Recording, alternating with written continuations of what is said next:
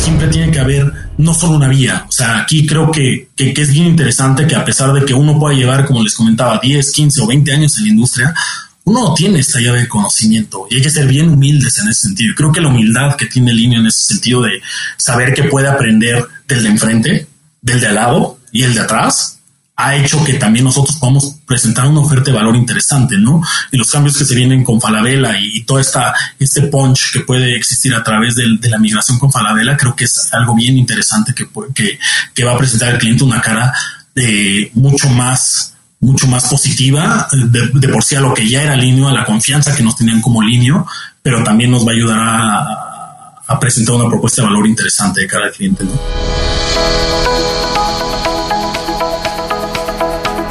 Hola, has venido a escuchar nuestras historias, ¿verdad?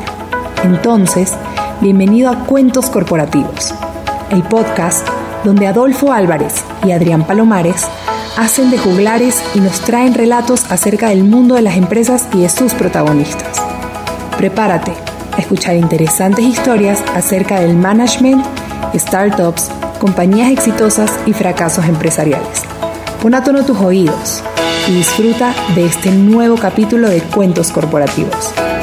Y como todo cuento, este también empieza con un había una vez. Que lo disfrutes. Oye Adolfo, yo creo que es importante compartir con nuestros escuchas un punto importante que no debemos de dejar pasar por alto. Así es, yo creo que siempre nos enfocamos en el desarrollo de nuestro emprendimiento, pero dejamos de lado elementos como el cuidar nuestra imagen y en particular nuestra piel. No sé si la gente tiene en cuenta que la piel es el órgano más amplio del cuerpo. Incluso en los seres humanos adultos llega a tener casi 2 metros cuadrados y pesa cerca de 5 kilos. Así que no es menor dejar uh, tener muy en cuenta lo que nuestra piel necesita. Y mira, por eso queremos recomendar la línea de cosméticos mediterránea. Son productos italianos que nacen de una práctica ancestral, basados en ingredientes naturales y simples, como el aceite de oliva. Yo los invito a entrar en su página web www.mediterránea.com.mx donde pueden encontrar productos dermatológicos y cosméticos para todas las personas, hombres, mujeres, niños, todo tipo de piel y edad. Para conocer más, visita www.mediterránea.com.mx y realiza tu compra. Si usas el código cuentos, vas a obtener un 15% de descuento al probar estos productos. Hola a todos y bienvenidos a un nuevo episodio de Cuentos Corporativos. Somos Adolfo Álvarez y Adrián Palomares y nos sentimos muy contentos de que nos estén escuchando. Cuentos Corporativos es el podcast que relata la historia de mujeres y hombres que construyen, emprenden, innovan, se equivocan, fracasan y en la mayoría de los casos vuelven a comenzar. Vamos a escuchar las historias de vida de ejecutivos, emprendedores, coaches, líderes, atletas, músicos, chefs, científicos, bueno, una infinidad de profesiones. Es gente excepcional, a quien retamos a contarnos sus vidas y secretos, con el fin de que podamos aprender de ellos. Y siendo así, vamos a comenzar este nuevo episodio diciendo las palabras mágicas. Y esta es Había una vez. Había una vez un niño fanático del básquetbol y en particular del número 23 de los Chicago Bulls, Michael Jordan, a quien admiraba por su mentalidad competitiva y ganadora. Este niño decide estudiar Administración de Negocios Internacionales en la Universidad del Valle de México y posteriormente un Bachelor en Business Administration. Se enfocó inicialmente en tener una carrera en el sector financiero, trabajando en empresas como Santander, pero con el paso del tiempo, el Internet y en particular del e-commerce, se convirtió en su pasión, desarrollándose en Hawkers, Sual Beauty y por supuesto en línea. Víctor Iglesias tiene hoy 35 años, es fanático de Queen y podría ver Volver al Futuro miles de veces. Hoy se desempeña como director de operaciones internacionales en e-commerce de Linio, uno de los primeros portales de e-commerce en México y Latinoamérica, que maneja en la actualidad más de 4 millones de diferentes productos y que recientemente fue adquirido por Falabella, empresa chilena enfocada al retail y que cuenta con más de 100 años de antigüedad. Bienvenido, Víctor. Hola, ¿cómo están, Adolfo, Adrián? Mucho gusto, Víctor. Bienvenido de tu casa. Gracias, gracias. La primera pregunta que no puedo dejar de hacerla es, ¿cómo es posible que no esté dentro de tu historia que eres fanático de Star Wars? soy no, soy indirectamente, digámoslo así. Evidentemente mi papá fanático a la médula también. Eh, me contaba de la locura que fue Star Wars cuando salió, primero con, como todos sabemos esa historia, ¿no? George Lucas, esta, esta película que no quisiera decir que nadie daba un peso por ella, pero que salió muy underground y al final terminó siendo un culto. Pero sí, o sea, yo cuando, fíjate que hay algo bien curioso, porque cuando yo le preguntaba a mi papá que qué pensaba él de Star Wars, si algún día llegábamos allá y, y un poco en viajar a otros planetas, y me dice, es que yo nunca he sentido que la tecnología o que, o que el mundo ha parado, ¿no? Cuando el hombre llegó a la luna, cuando todas estas, estas cuestiones, yo decía que era hasta, mi papá decía que era hasta cierto punto natural, ¿no? O sea, que esto tenía que pasar porque somos una especie que no deja de, ir hacia adelante, ¿no? Y por eso avances en medicina, en muchas cuestiones. Entonces, cuando sale Star Wars, él dice, estaría muy padre que en algún punto alguien lograra descifrar eso, ¿no? Y, me cuenta mucho él de Stephen Hawking, de Einstein, todas estas, estas cosas que han ido avanzando a lo largo de los años y pues, evidentemente Star Wars tiene que ser entre eso y por eso pongo que volver al futuro, tal vez para él fue Star Wars, pero para mí volver al futuro definitivamente en algún momento nos vamos a subir, tal vez ya no un DeLorean, pero en algo, en un Tesla probablemente, ¿no? en, en línea, en línea ya venden esa, el patín que flota. La hoverboard. Eh, no, todavía. Esperemos que en el, área internacional lo logremos tener, este, pero estaría, sería algo muy padre de tener. Todavía no. Bueno, y Víctor, ¿y qué nos cuentas de ti? ¿Quién es Víctor Iglesias?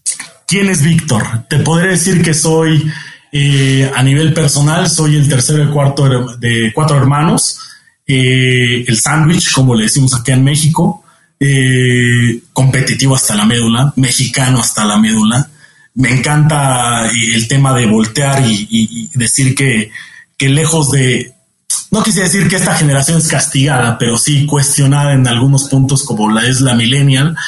Quiero decir también que, que pues que habemos buenos millennials, ¿no? Y me gusta por eso ser, por eso te digo ser tan competitivo, como bien lo mencionaban en la introducción, favor que me hicieron, la parte del básquet y esto me hizo ser así.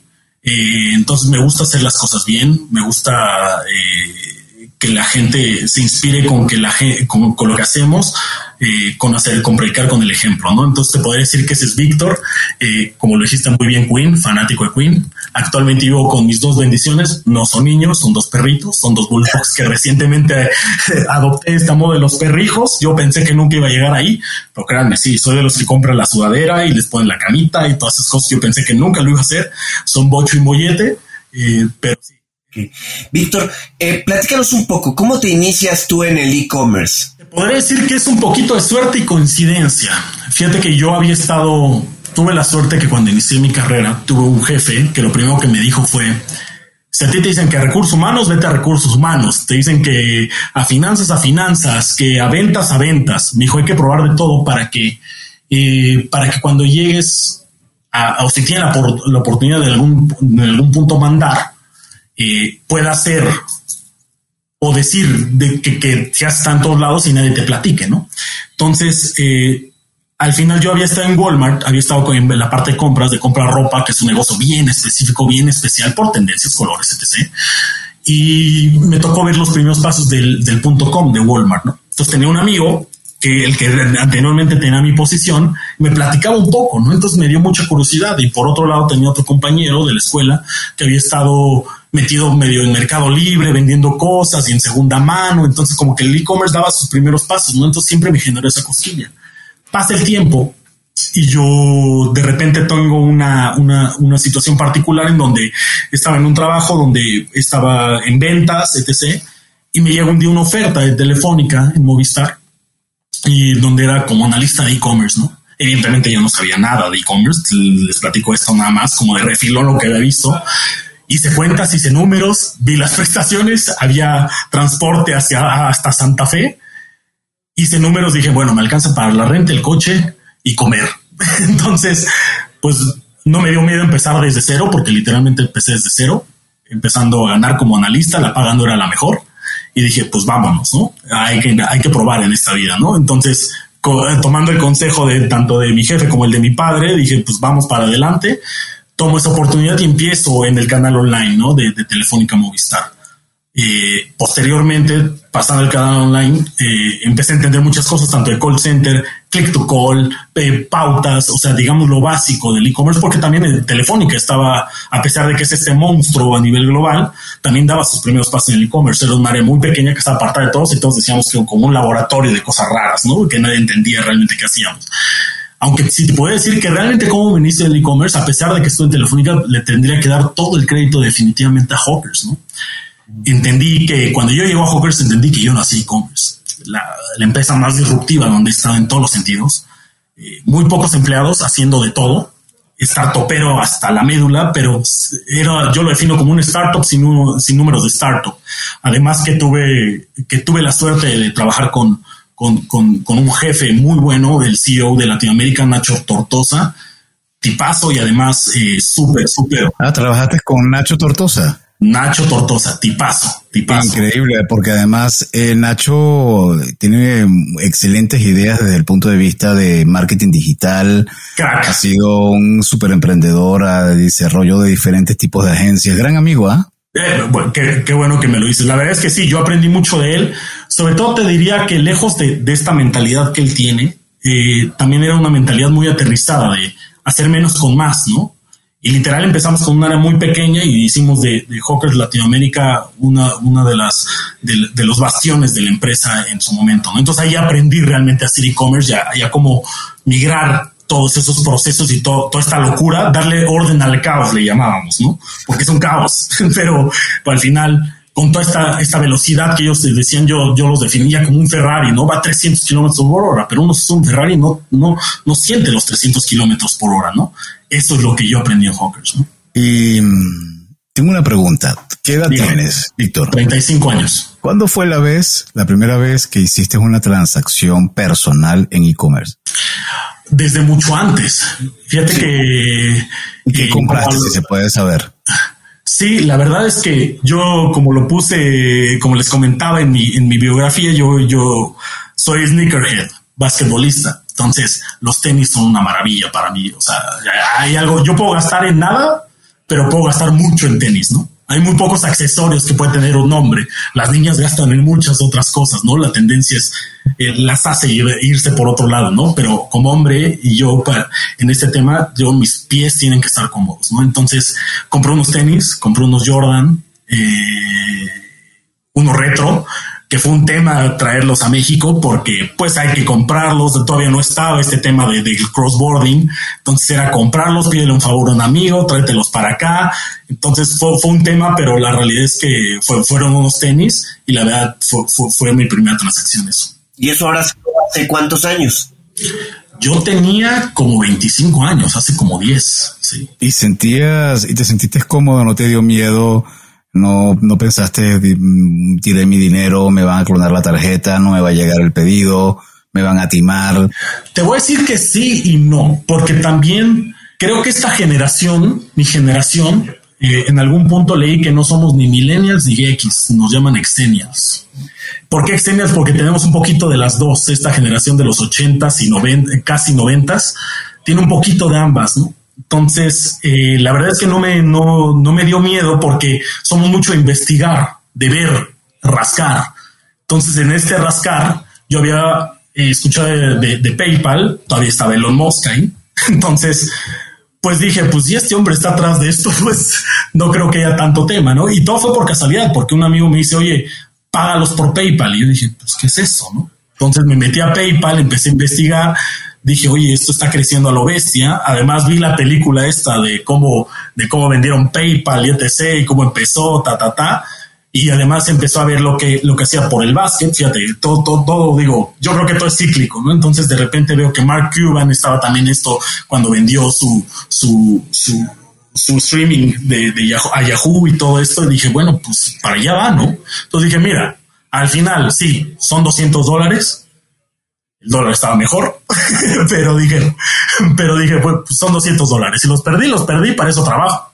Y al final, este, pues esperemos que no, ¿no? Y se dio, pero sí, en, un tiempo gigantesco, cuarenta y tantos días, más aduana, más todo lo que conllevaba, pero, pero llegaron. Entonces dije, mira, aquí hay un potencial de negocio importantísimo. Fue en ese momento, Víctor, donde te diste cuenta que el e-commerce realmente tenía potencial como para hacer una carrera? ¿O en qué punto fue cuando dijiste, oye, yo quiero hacer de mi vida esto? Porque estabas en un sector como el financiero, donde lleva años de existir, donde he sabido que hay mucha gente que hace carrera, las cosas cambian, a lo mejor ahorita harías carrera en una fintech o algo así, pero es un sector que ha estado eh, pues más consolidado. ¿En qué momento dijiste el e-commerce es como para llevar mi vida en adelante? Te, voy a decir que hubo, no quiero decir un par de momentos, pero sí como varios indicadores que me hicieron llamar la atención, ¿no? Eh, fíjate que, que te digo, yo, yo siempre he pensado, me gusta pensar diferente. Ojalá, no siempre sale, pero hay que intentar pensar diferente, ¿no? Creo que eso es, eh, debería ser la marca de, de muchos de nosotros. Ya que inclusive Es un lema en una empresa de computadoras, ¿no? puede ser.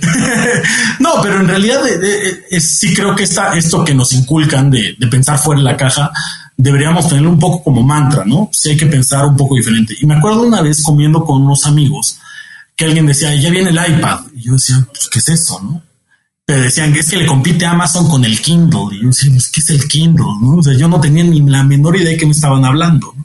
Entonces de repente empecé a ver esto y la verdad es que me remonté, les comentaba, a, Volver al Futuro y a Big, esta película, no sé si se acuerdan, con Tom Hanks, donde él, él plantea esta idea de tengamos una, una, una revista digital, ¿no? Entonces yo decía, oye, pero esto se planteó hace 25 años. Y empecé a meterme, a meterme, a leer, a leer, a leer, y veía que Jobs ya había hecho unos intentos, pues decía, la tecnología no me alcanza, ¿no? Y después, me, por ende, me lleva a otro artículo de James Cameron diciendo que no había sacado Avatar por, por lo mismo, ¿no? Entonces, creo que hay una conjunción de varias ideas que creo que tienen que llegar en su momento y en su lugar. Entonces yo dije, oye, creo que este negocio, si pegas primero, pegas dos veces, ¿no? Entonces, cuando empecé a ver lo de Walmart, el punto com, qué querían hacer, que era un marketplace, todavía no había este tema de marketplace en un e-commerce puro, porque también hay que, hay que aprender a separar tanto un e-commerce como un marketplace y también aprender que tampoco el marketing digital te hace un e-commerce. Eso es algo que me sorprende hoy en día. La gente que busca vacantes y los hacen todólogos, eso tampoco existe para mí. Entonces esa parte también empecé yo a intentar separar en dónde me quería posicionar, ¿no? Entonces dije, a ver, ¿cuáles son mis habilidades, no? ¿Qué quiero hacer yo, no? ¿Dónde puedo pegar? ¿Dónde puedo hacer una diferencia? ¿Dónde no llegue el marketing digital? Y me acuerdo que esa plática con esos amigos cuando empezaron a hablar de todas esas cosas, yo decía, ¿qué es esto, no? Viendo a mi hermano comprar un, un iPod Nano, no sé si se acuerdan, el chiquito que ya tenía pantalla, ¿no? decía, ¿qué es esto, no? Y yo decía, bueno, creo que, que, yo, el que está atrás, no es, no es el mundo, soy yo, el que no va a levantar el mundo, el que está atrasado soy yo. Entonces me empecé a involucrar y dije, no, creo que estoy errando el negocio, el negocio tradicional está muy padre y eso, pero yo al ser de negocios internacionales dije, tengo que ir para adelante, tengo que ir a otra cosa. Y en la parte de negocio internacional, en tu posición, ¿qué es lo que, lo que te toca hacer? ¿Cómo, cómo contribuyes con el crecimiento de, de pues mira, en realidad lidero yo tres áreas. Eh, la parte internacional se encarga de traer todos los productos que vienen desde Asia y desde, Estados Unidos hacia el, el, consumidor final en América Latina.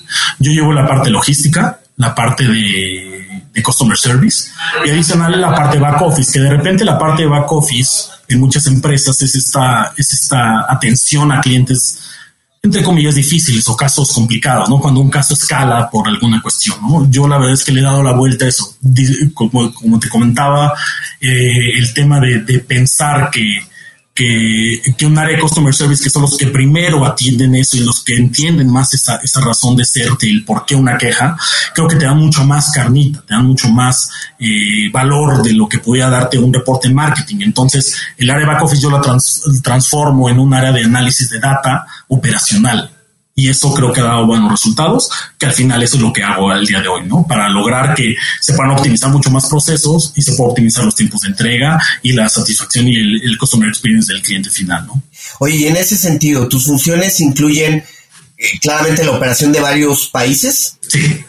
Esas tres funciones las haces para los diferentes países donde Línea opera, que son varios, ¿no? ¿Cuántos son en ese sentido?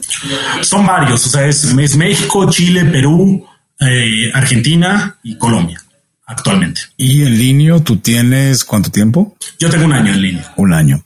Eh, Linio, es una leyenda. El Linio, Linio de América Latina, yo siento que América Latina le debe mucho a Linio y además se siente como orgullosa de, de que Linio haya nacido para este mercado a diferencia de su competidor, que, que nació en, eh, por supuesto, en Estados Unidos y bueno, y ni hablar de, de China. Pero en este caso, Linio aprendió mucho de, de los problemas de, las direcciones, entregar un paquete en Costa Rica, donde la dirección es al lado donde está la vaca, tres postes más, ahí está la casa, o mm, en, en, en, ciudades donde los edificios no tienen números, sino que tienen nombres.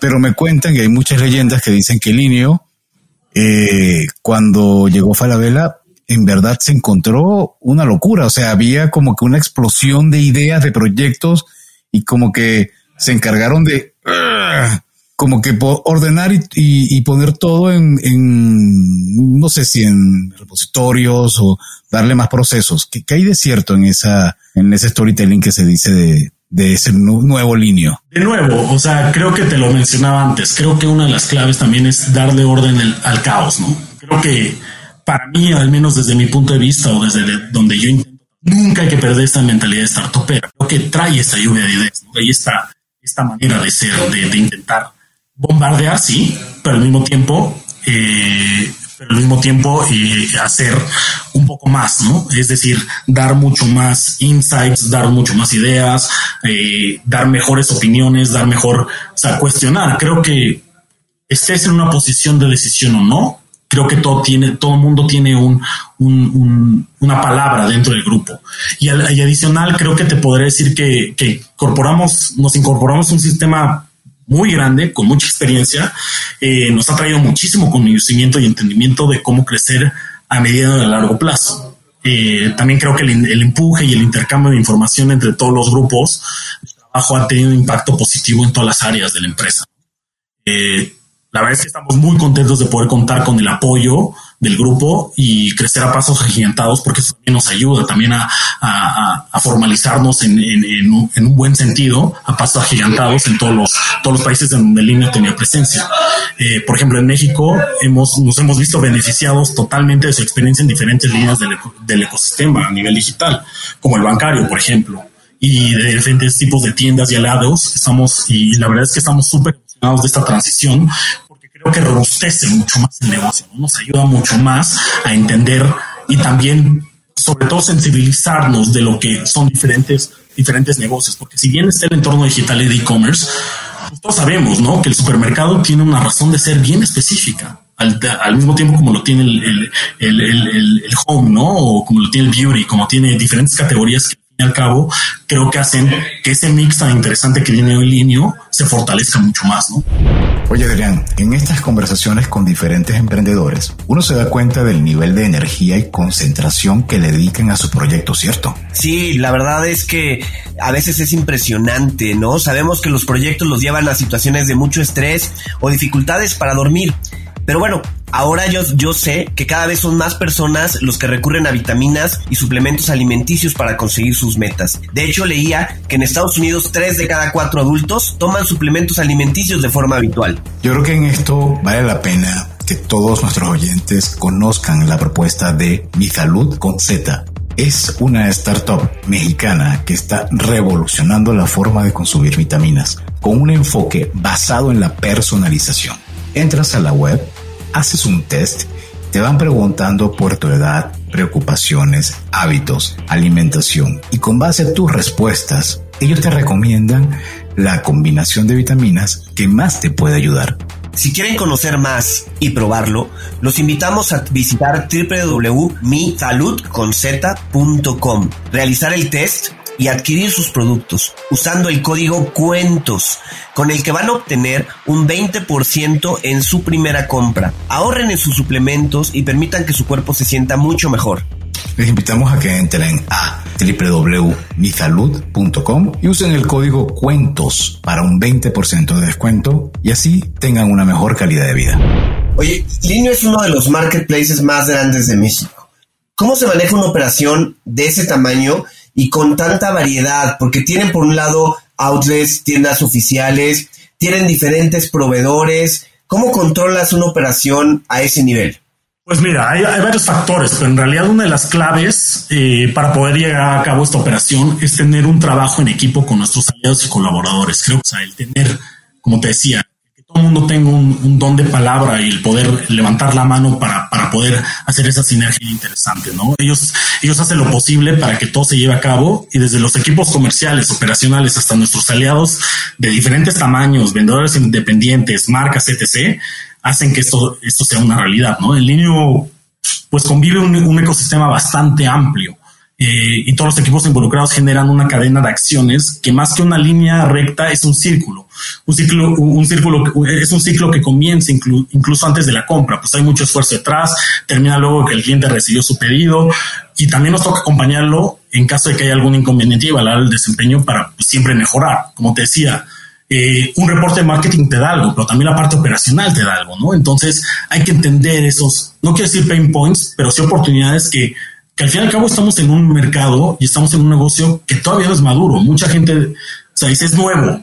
No, yo te puedo decir que yo, que llevo 10 años en esto, pues no es nuevo, pues tampoco es que sea el retail que cuántos años tiene. Digo, acaban de encontrar en Pompeya un mercado, ¿no? Un mercado de, de, de, de, venta minorista. Entonces esto tiene los siglos. Entonces competir contra eso, digitalizarse contra eso, si bien es una rama de lo que estamos viviendo, creo que sí necesitamos del esfuerzo todos y el aprendizaje todos. El retail no va a desaparecer. Tiene que ser eh, un, un, una, unicanalidad que ahora es la palabra de moda, pero yo diría que esa unicanalidad siempre ha existido. Es tal vez ahora es trasladar de lo digital a lo físico y no al revés, ¿no? Del físico al, digital. Entonces creo que tiene que haber esa sinergia entre aliados, entre know-how de diferentes industrias para poder hacer algo más interesante, ¿no? Algo más robusto. Y Víctor, el, bueno, siempre se ha hablado o se habla permanentemente de lo que fue el 2020 como, y el COVID como el gran digitalizador de la humanidad y sobre todo de los países donde el comercio o la digitalización no había entrado tan fuerte.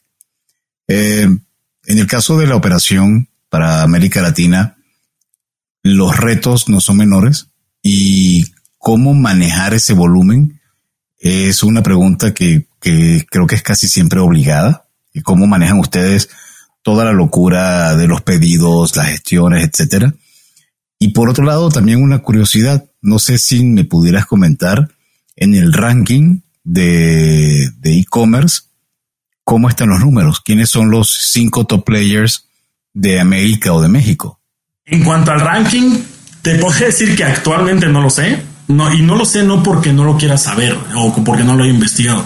Simplemente es muy cambiario. Creo que hoy estamos en una situación fuera de lo normal. O sea, todos sabemos, como, como se los comentaba, hoy, hoy, hoy estamos fuera de todo, de, de, de nuestra de nuestra realidad, digámoslo así. Pero también creo que esta, esta pandemia nos ha enseñado también a evolucionar, a adaptarnos.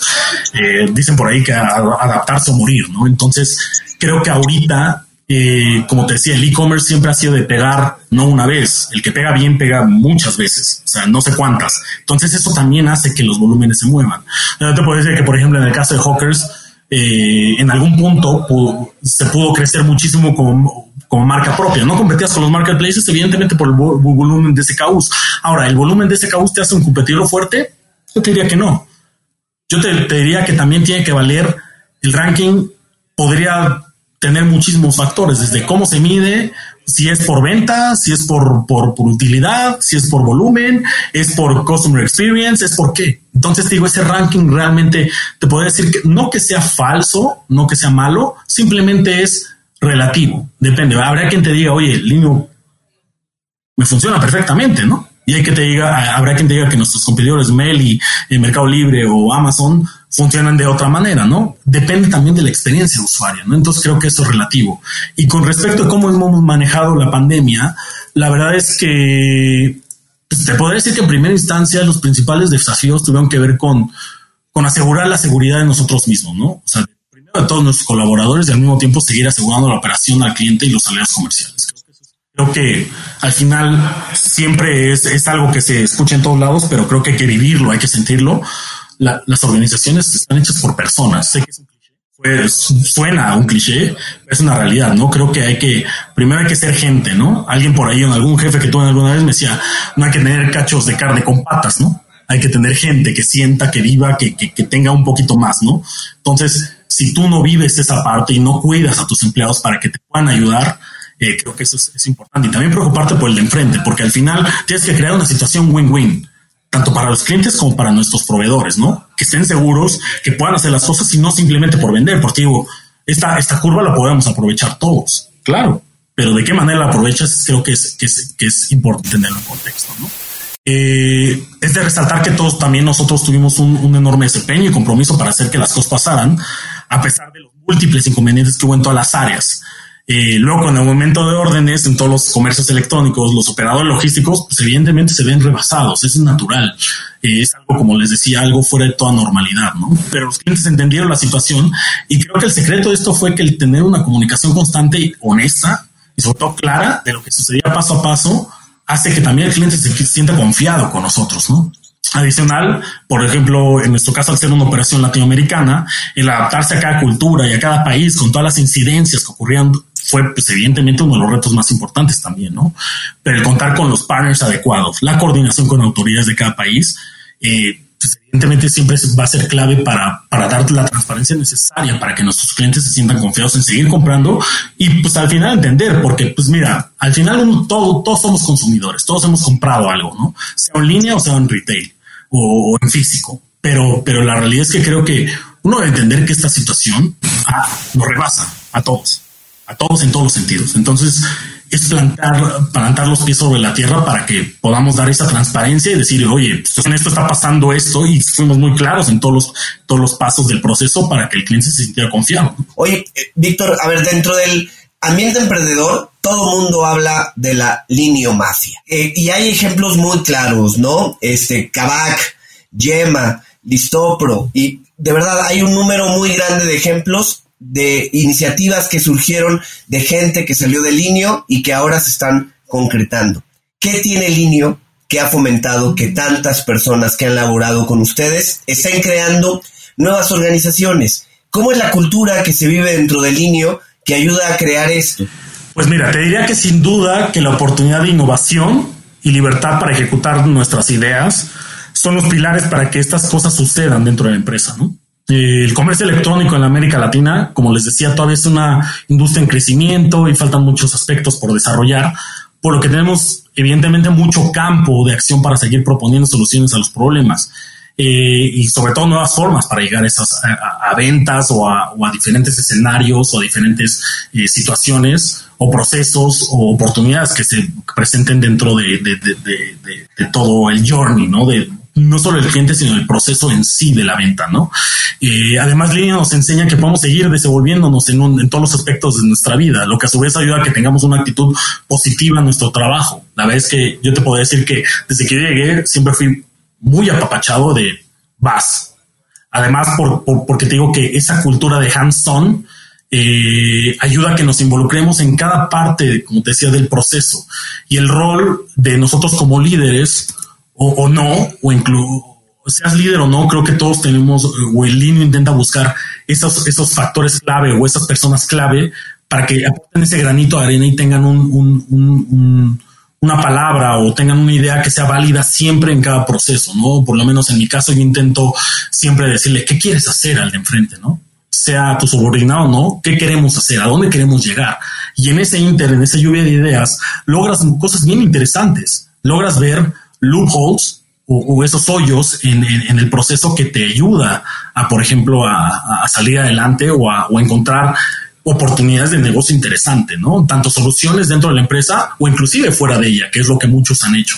¿Cuál sentirías que ha sido la punta de lanza de, yo diría que del último año del Linio, que es algo que le ha reportado realmente ganancias o popularidad o movimiento que se va a mantener y que se va a repetir y cuáles son innovaciones que se pueden comentar y que vislumbran en los próximos meses o semanas? Pues evidentemente el músculo de, tener a, Falabella como, como, como ese sí, músculo en todos los sentidos nos ayuda también a a tener una oferta mucho, muy interesante para de cara al cliente, ¿no? Evidentemente también te puedo decir que internamente también la gente es de mucha valía, nos ayuda a, proponer ideas todos los días, todos los días en todos los sentidos de hacernos cuestionar a nosotros.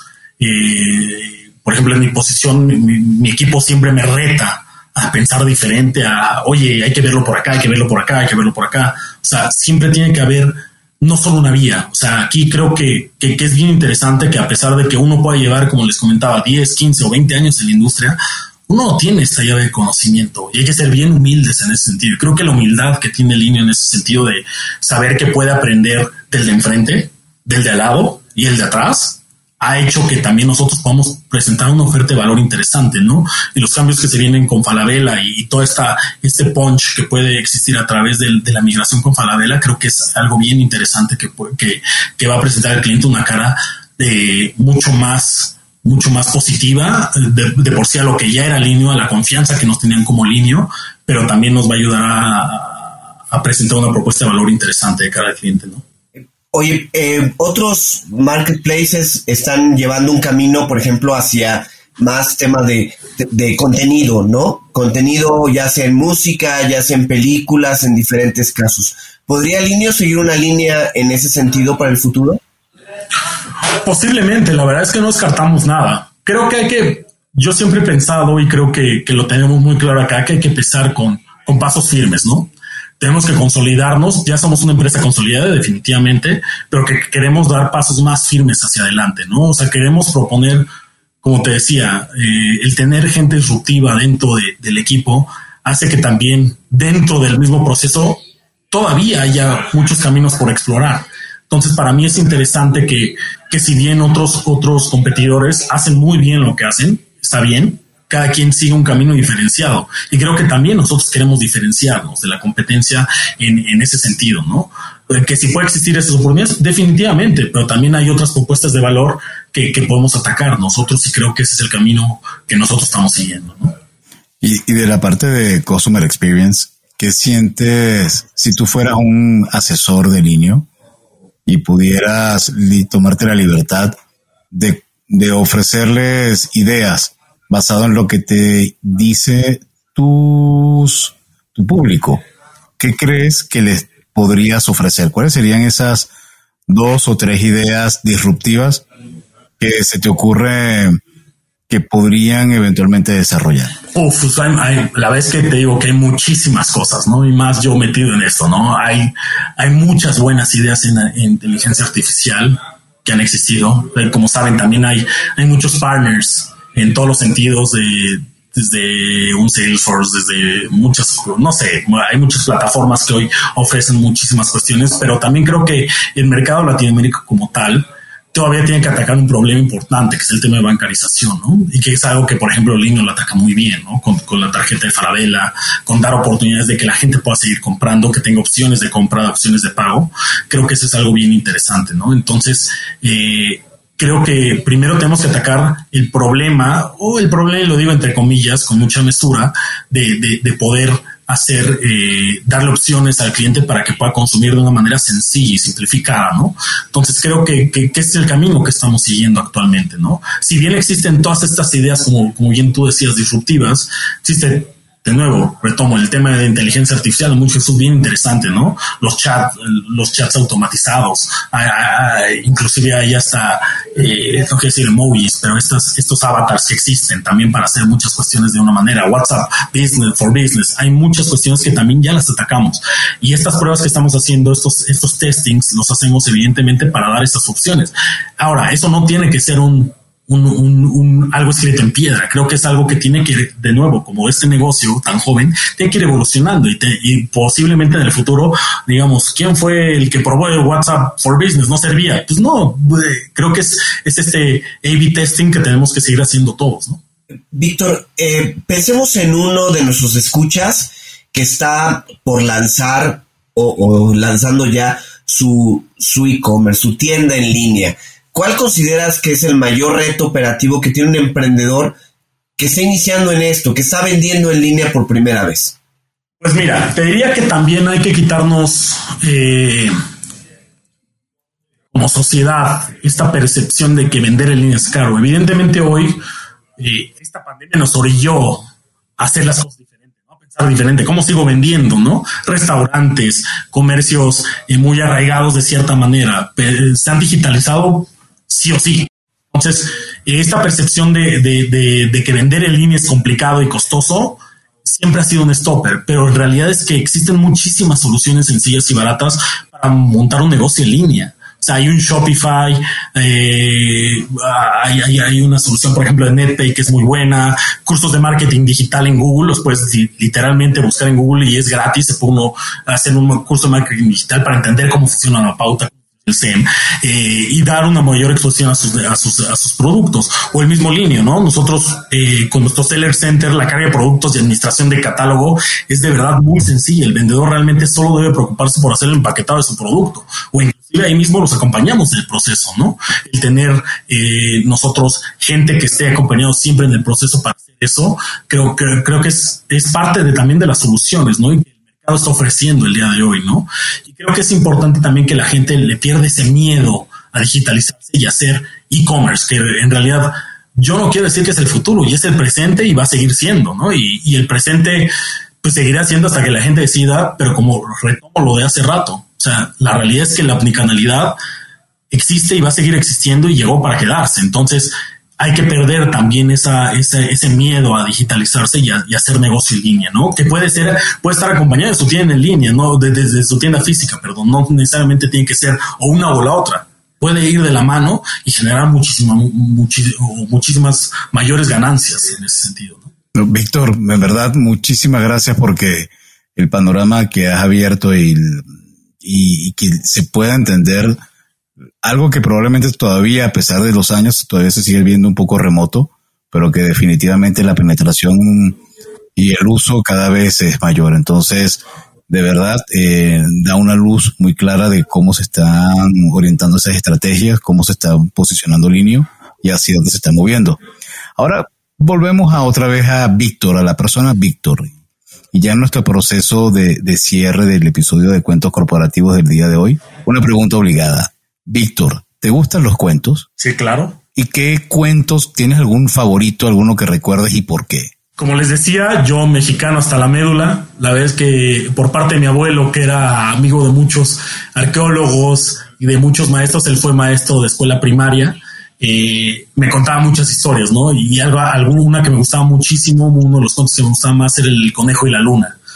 Eh, este, este cuento no sé si lo han escuchado, pero eh, baja Quetzalcoatl está sentado y el conejo se ofrece para darle comer porque él estaba cansado. Le dice, gracias a ese sacrificio lo conmueve, lo sube y le dice, la gente siempre te va a recordar. Eh, y lo, lo, sube tan alto que se queda impregnada su imagen de la luna, entonces cada vez que volteamos podemos ver la silueta del conejo de la luna, ¿no?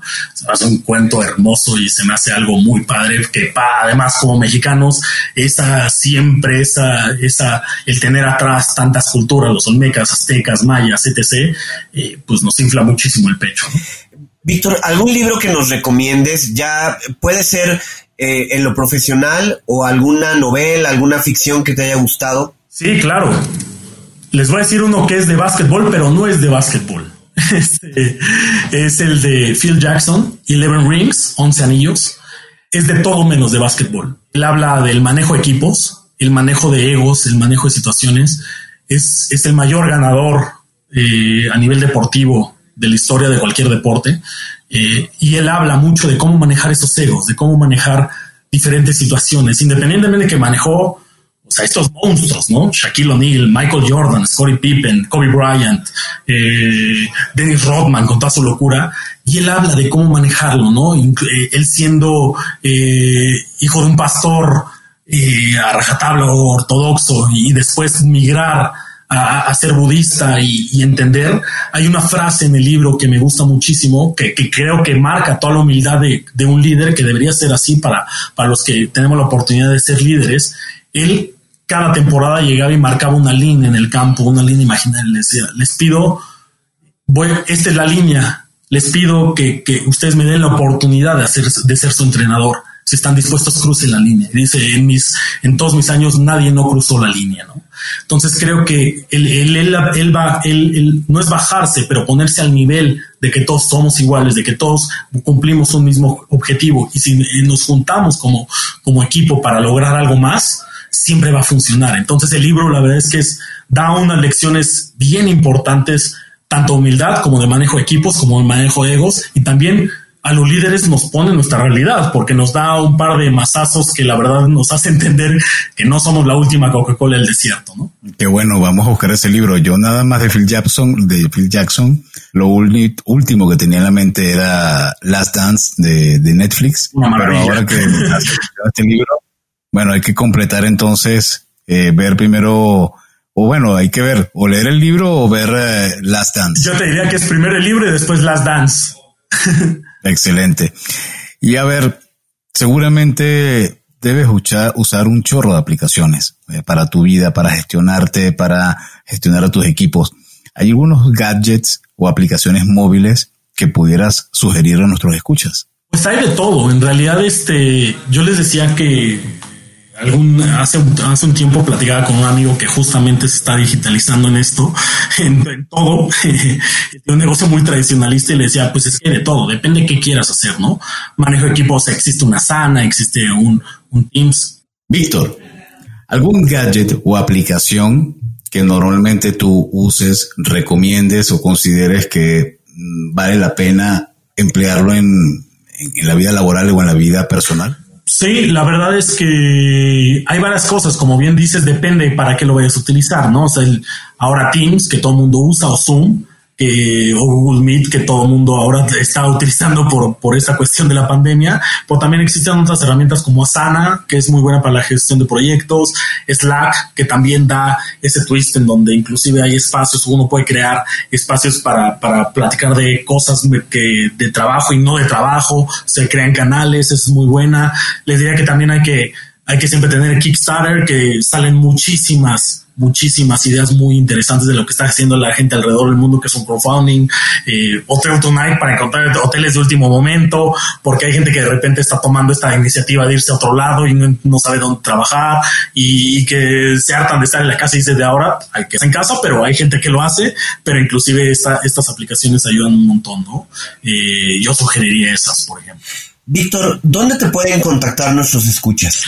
Pues en realidad el LinkedIn para, para tema de consultas, para, para, el tema de, de, cuestiones ya más profesionales. En LinkedIn estoy como Víctor Ángel Iglesias Linares, mi nombre, no, no, no hay gran faramaya en ese sentido, creo que por ahí me pueden contactar. Muy bien, Víctor. Muchísimas gracias, en verdad. Ha sido una plática muy interesante y, ha sido, en verdad, una posibilidad increíble de conocer más a fondo acerca del INIO. Pero ya para cerrar, de tu parte, ¿qué mensaje podrías compartir con las personas que nos están escuchando que han aprendido hoy un poco más de e-commerce y que quieren dar ese paso? ¿Cuál sería la sugerencia que podrías brindarles? Pues miren, yo les daría un par de consejos. La el primero es uno que siempre me ha dicho mi padre, eh, mi papá, eh, siempre me dijo que la vida del tiempo pone a cada quien en su lugar. Entonces hay que siempre estar intentando, siempre hay que ir para adelante no dejarse caer por muchas cosas, ¿no? Por, por todas las situaciones que puedan presentar, porque hoy nos estamos dando cuenta que el mundo nos pone rodillas. Nosotros decidimos qué tanto tiempo queremos estar de rodillas, ¿no? Y el otro, pues evidentemente, de nuevo, basquetbolista, ídolo, Michael Jordan, eh, decía que, eh, que es importante nunca rendirse, pero sobre todo tiene una frase que me gusta mucho que dice, nunca digas nunca o que no se puede porque nuestros límites, así como nuestros miedos, son a menudo una ilusión. Hay que siempre atrevernos. Entonces yo le diría a la gente que nunca ha probado este negocio, que tiene miedo a este negocio o que tiene incertidumbre a este negocio, eh, habemos gente por detrás, me gusta incluirme en esa gente, eh, que, que hacemos lo posible y hasta veces lo imposible para garantizar que la gente se sienta segura con lo que está haciendo, ¿no? Hay mucha gente bien trabajadora atrás de esto. El línea te puedo decir que hay muchísima gente, pero también me atrevo a decir que en la industria hay gente interesada en que las cosas sucedan de una manera positiva al cliente, no solo por, no solo por generar una utilidad, sino realmente para que las cosas al cliente le puedan llegar, ¿no? Y hoy la pandemia, como les decía, nos ha ayudado a que eh, a que busquemos la manera de ayudar supermercados, productos básicos de, la canasta básica, eh, productos farmacéuticos, todo de esta manera para que la gente pueda hacer, pueda seguir teniendo las cosas que necesita sin tener que salir de casa. Entonces creo que tiene que ser un esfuerzo conjunto de todas, de toda la sociedad y, y que de nuevo hay que atreverse, hay que atreverse, hay que buscar los canales. Línea es una gran alternativa. Existen muchas, Línea es una, pero creo que hoy el mercado está migrando a que, a que existan eh, posibilidades para que la gente pueda tener una oportunidad de hacer negocio. Muchísimas gracias, eh, Víctor, por habernos acompañado y bueno, a ustedes por escucharnos. Si les gustó este episodio, no duden en suscribirse en su plataforma y calificarnos con cinco estrellas. Y síguenos en nuestras redes. En Twitter estamos en Cuentos Corpora 1, en Instagram como Cuentos-corporativos y en Facebook Cuentos Corporativos y por supuesto LinkedIn Cuentos Corporativos. Les recordamos que Cuentos Corporativos es un podcast producido por Adolfo Álvarez y Adrián Palomares. La edición de sonido está a cargo de Audica Producción y en la creación de contenido y soporte de producción contamos con el apoyo de nuestra compañera Evangelina García. Y como siempre decimos, las empresas, sin importar su origen, razón de ser o tamaño, tienen todas algo en común. Están hechas por humanos. Y mientras más humanos tienen, más historias que contar. Y todo cuento empieza con un había una vez. Nos escuchamos en el próximo capítulo. Muchas gracias. Gracias, Víctor. Gracias. Gracias. Gracias por habernos acompañado en este capítulo de Cuentos Corporativos.